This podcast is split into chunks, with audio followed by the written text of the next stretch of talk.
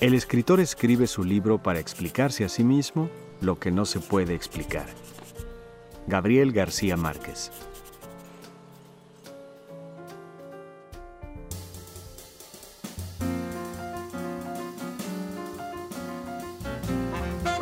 Hola amigos, ¿qué tal? Bienvenidos a un nuevo episodio de Me gusta escuchar. En este podcast, como ya es costumbre, les presentaremos la información más relevante del maravilloso mundo de los audiolibros. Los saluda su amigo Horacio Mancilla. Y bueno, el día de hoy hemos preparado un episodio muy especial, ya que hablaremos ni más ni menos que del gran escritor colombiano Gabriel García Márquez. Escucharemos algunos fragmentos de sus audiolibros y nos iremos al estudio de grabación donde conoceremos al actor Diego Trujillo, quien ha narrado algunos de sus libros. ¡Comenzamos! ¿Te gustaría saber más acerca de Gabriel García Márquez? Bueno, te vamos a presentar al Gabo en cinco datos. Gabriel José García Márquez nació en Aracataca, Colombia, en 1927. En 1955 publicó su primera novela, La hojarasca. Fue creador de uno de los mundos narrativos más densos de significado que ha dado la lengua española en el siglo XX, y por esto que es reconocido como máxima figura del llamado realismo mágico. En 1982 obtuvo el Premio Nobel de Literatura. Murió el 17 de abril de 2014 en la Ciudad de México. En octubre de 2016, Penguin Random House lanzó los primeros audiolibros de García Márquez al mercado. Esto obviamente creó gran expectativa y diversos medios de comunicación cubrieron la noticia con titulares como García Márquez para escuchar y Una nueva manera de acercarse a la obra de Gabriel García Márquez. Bueno, pues a la fecha, la editorial tiene publicados seis títulos del escritor colombiano. El coronel no tiene quien le escriba. Crónica de una muerte anunciada. Del amor y otros demonios. Doce cuentos peregrinos. Vivir para contarla y memoria de mis putas tristes. Por cierto, Del amor y otros demonios es uno de mis libros favoritos del Gabo. La inspiración para escribir este libro le llegó con una insólita noticia que tuvo que cubrir como periodista. El 26 de octubre de 1949, el entonces reportero Gabriel García Márquez fue enviado al antiguo convento de Santa Clara, que iba a ser demolido para edificar sobre él un hotel de cinco estrellas. Bueno, pues lo enviaron a presenciar el vaciado de las criptas funerarias y a cubrir la noticia. Se exhumaron los restos de un virrey del Perú y su amante secreta, un obispo, varias abadesas, un bachiller de artes y una marquesa. Pero la sorpresa saltó al destapar la tercera hornacina del altar mayor. Se desparramó una cabellera de color cobre, de 22 metros y 11 centímetros de largo, perteneciente a una niña. En la lápida apenas se leía el nombre. Sierva María de todos los ángeles. Dice Gabriel García Márquez. Mi abuela me contaba de niño la leyenda de una marquesita de 12 años cuya cabellera le arrastraba como una cola de novia que había muerto del mal de rabia por el mordisco de un perro, y era venerada en los pueblos del Caribe por sus muchos milagros. La idea de que esa tumba pudiera ser la suya fue mi noticia de aquel día y el origen de este libro. Ahora escuchemos un fragmento de Del amor y otros demonios, narrado por Carlos Manuel Vesca. El 26 de octubre de 1949 no fue un día de grandes noticias. El maestro Clemente Manuel Zavala, jefe de redacción del diario donde hacía mis primeras letras de reportero, terminó la reunión de la mañana con dos o tres sugerencias de rutina. No encomendó una tarea concreta a ningún redactor. Minutos después se enteró por teléfono de que estaban vaciando las criptas funerarias del antiguo convento de Santa Clara, y me ordenó sin ilusiones. Date una vuelta por allá a ver qué se te ocurre. El histórico convento de las Clarisas, convertido en hospital desde hacía un siglo, iba a ser vendido para construir en su lugar un hotel de cinco estrellas. Su preciosa capilla estaba casi a la intemperie por el derrumbe paulatino del tejado, pero en sus criptas permanecían enterradas tres generaciones de obispos y abadesas y otras gentes principales. El primer paso era desocuparlas, entregar los restos a quienes los reclamaran y tirar el saldo en la fosa común. Me sorprendió el primitivismo del método. Los obreros destapaban las fosas a piocha y asadón, sacaban los ataúdes podridos que se desbarataban con solo moverlos y separaban los huesos del masacote de polvo con jirones de ropa y cabellos marchitos. Cuanto más ilustre era el muerto, más arduo era el trabajo, porque había que escarbar en los escombros de los cuerpos y cerner muy finos sus residuos para rescatar las piedras preciosas y las prendas de orfebrería. El maestro de obra copiaba los datos de la lápida en un cuaderno escolar, ordenaba los huesos en montones separados y ponía la hoja con el nombre encima de cada uno para que no se confundieran.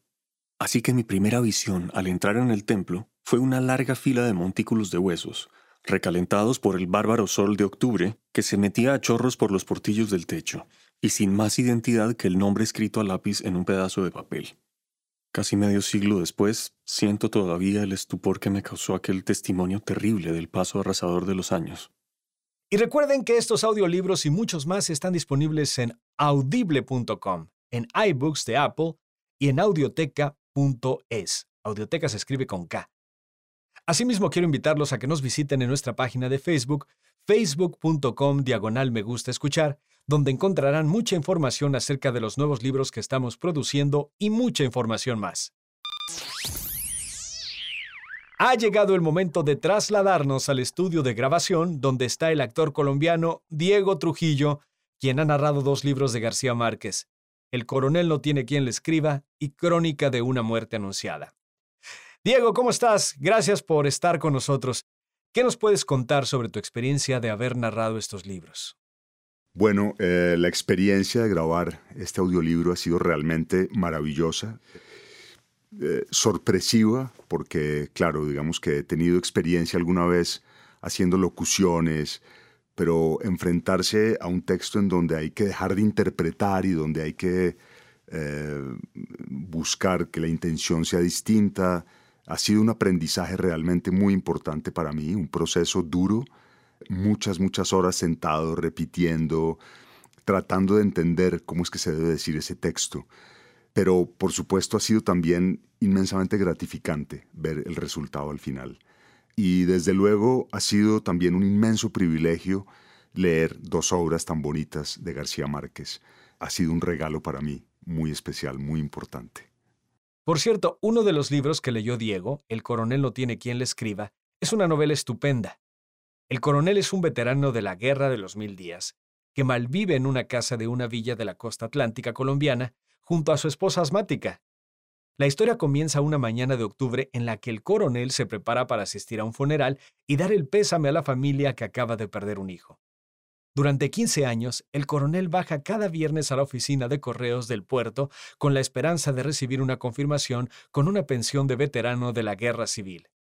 Sin ninguna fuente de ingresos, la única esperanza de ganancia es un gallo de pelea, heredado de su difunto hijo, que el coronel ha estado criando en su casa durante varios meses, con la intención de hacerlo pelear y obtener un beneficio de las apuestas.